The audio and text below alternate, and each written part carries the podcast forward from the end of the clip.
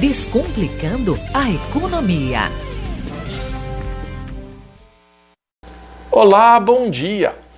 Saiu ontem uma manchete em alguns veículos de imprensa que me chamou a atenção. Dizia: o salário mínimo perde poder de compra pela primeira vez desde a criação do Plano Real. O jornal O Globo publicou uma matéria apresentando que o Bolsonaro vai ser o primeiro presidente que deve terminar o mandato com o salário mínimo valendo menos do que quando assumiu a cadeira. A matéria do jornal traz informações sobre os cálculos projetados pela corretora de valores Tolled Prebon, dizendo que a perda estimada deve ser de 1,7%.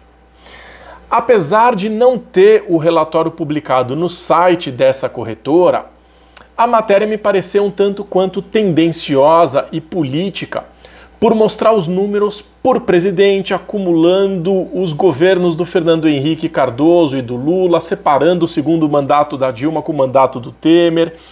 E como eu não gosto de análises com viés político, eu refiz os cálculos sem projeção considerando o início do mandato do presidente até março do último ano de governo, portanto, eu estou trabalhando com três anos e três meses. Também eu não optei por usar o INPC como parâmetro de inflação, mas o IPCA porque ele é mais amplo e é usado para o cálculo da meta inflacionária do governo. Além disso, eu optei por usar o mês de março, porque a última publicação da taxa inflacionária pelo IBGE foi justamente em março desse ano. A corretora tinha usado o INPC porque é o indicador para o cálculo do salário mínimo. Aliás, vale lembrar que houve alteração no sistema de cálculo do salário mínimo nos últimos anos. Antes, havia o entendimento de que o salário mínimo deveria ter um lucro real. Isso significa que ele deveria ser corrigido acima da inflação, medida pelo INPC. Com a nova métrica, não, a correção se dá somente pela inflação.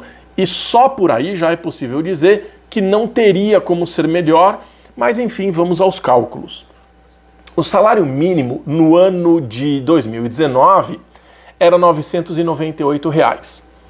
A inflação acumulada foi de 23,83%. Isso significa que esse salário corrigido equivaleria a um mínimo de 1.235,79 e o mínimo hoje é 1.212, portanto, ficou 1,93% abaixo. E esse realmente é o pior resultado desde o início do Plano Real. No entanto, em 2015 até março de 2018, ele ficou 0,72% abaixo justamente no período em que houve uma mudança no sistema de métrica do, uh, da forma como deveria ser corrigido o valor do salário mínimo. Crise hídrica, questões climáticas, pandemia, guerra entre Rússia e Ucrânia foram os principais fatores que culminaram nesse resultado porque fizeram com que a inflação ficasse aumentada. Em 2014, a gente já tinha passado por uma crise hídrica e o país avançou muito pouco na matriz energética. Eu não tenho os dados aqui, mas me parece que esse governo não se preocupou com a questão dos desmatamentos. E aí, os campos sofreram com as fortes chuvas, com o intenso calor, e isso acabou impactando nos preços dos alimentos. Tudo indica que o governo negligenciou com a vacinação da população, então, apesar de ter agido rapidamente com medidas provisórias que reduzissem os impactos negativos na economia, nós demoramos a retomar as atividades. E aqui vale um parênteses, que é óbvio que existe uma preocupação com as vidas perdidas, mas eu quero me ater aqui às questões econômicas nessa coluna.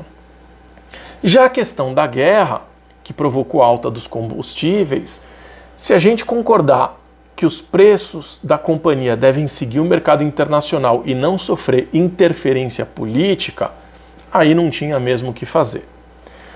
Bom, resultado: com base nos dados disponíveis, é possível dizer que o salário mínimo perdeu mais valor realmente nesse último governo. Então, Eu refiz os cálculos e ficou comprovado. É uma pena, é lastimável, a gente está vendo aí a inflação uh, galopante e as dificuldades que o, o povo brasileiro está tendo para conseguir colocar a comida na mesa.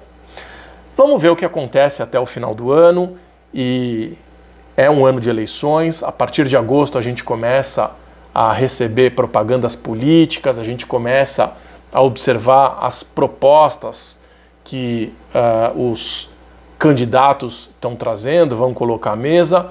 Eu espero que a gente faça uma boa escolha para que a gente possa ter os próximos quatro anos com um pouco mais de tranquilidade, porque realmente foram anos muito difíceis para nós. Desejo uma ótima semana e até o próximo quadro.